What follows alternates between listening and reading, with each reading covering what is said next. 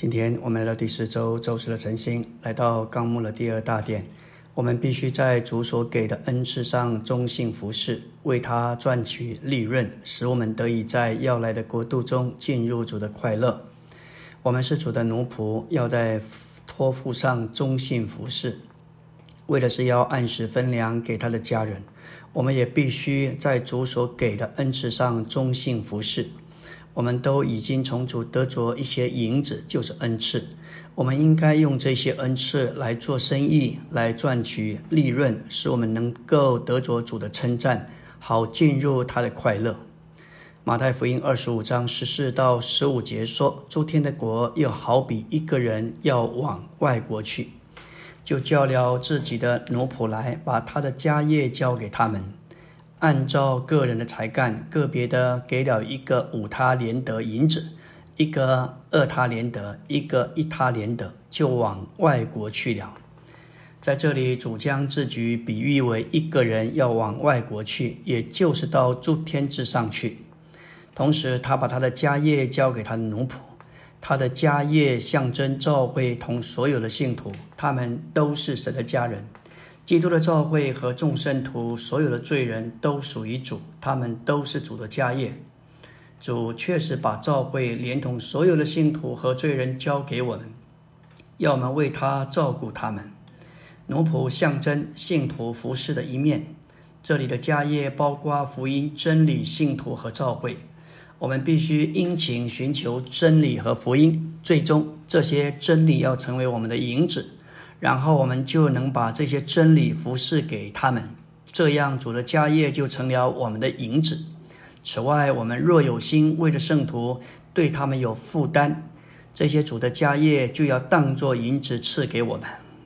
主今天在他的恢复里有极大的工作和需要。他需要成千的青年弟兄姊妹被主兴起来背负责任。银子不是与生俱来的东西，却完全与你的负担有关。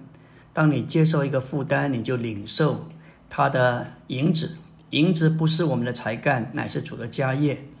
但是银子是按照我们的才干交给我们的。这里的银子表征属灵的恩赐、技巧和才干。我们要侍奉主，就需要恩赐。按照罗马十二章六节，照着所赐给我们的恩典，我们得了不同的恩赐。恩典乃是我们对主的享受。当我们越享受主的恩典，就越越能够得着赐给我们的恩赐，才干也会更大。而照着以弗所四章七节，恩典赐给我们个人是照着基督恩赐的度量。恩典赐给是照着恩赐的度量，就像我们的身体。肩膀所流通的血液，它的分量就比指头还多，所以这两者恩典和恩赐是相关联的。我们要享受主作恩典，当我们越享受主作恩典，恩赐就会加多。而恩典同样也照着我们所有的恩赐的度量而赐给我们。基督身体所有的肢体都有他的恩赐，只要你是身体上的肢体，你就有你那一份的恩赐。没有一个奴仆是没有得着银子的，虽然有五他连德，有二他连德，至少也有一他连德。每一个人都有他的恩赐。神在他的主宰里，按照他的智慧安排我们的出生、我们的环境和成长，也形成我们的才能。这是连于神的创造，也连于我们的学习。李弟兄虽然出生于一个贫穷的家庭。但是他殷勤又认真学习，他成了主给身体一个极大的恩赐。即使一个人有才能，但人是天然的，还需要经过死而复活才能为主所用。我们的才干必须经过十字架的对付之后，才能与神的行动成为一。这些日子，因着世界的变动、疫情的扩散和蔓延，众召会配合主当前的行动，也兴起。福音移民的负担，要兴起教会，需要许多建造柱子的人。在王上就记载七章，这里说到所罗门雇佣护兰来建造圣殿。他的母亲是属于但支派，父亲来自推罗，能够学习许多的技巧。但是他又是出于拿佛他利是复活的支派。这还是关乎到神的建造，需要经历并需要经历定死并复活的基督，使我们能够被成全为柱子，甚至成为为神建造柱子的人。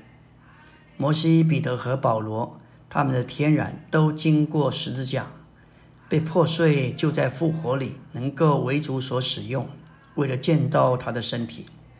摩西在埃及人一切的学问上受了训练，虽然他能干。但他的天然才干必须破碎，受到对付，才能在复活里为神所用。至终，神能够使用他带领神的百姓出了埃及。彼得是一个渔夫，虽然没有受过太多的教育，但他是一个能干的渔夫。主呼召他，他的反应也快，但也绝对。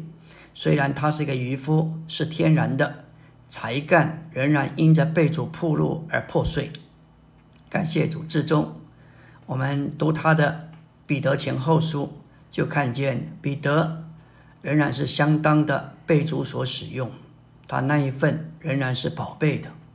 保罗在加玛列脚前，按着犹太宗教严谨的律法受教，那他天然的才干仍然需要被剥夺和破碎。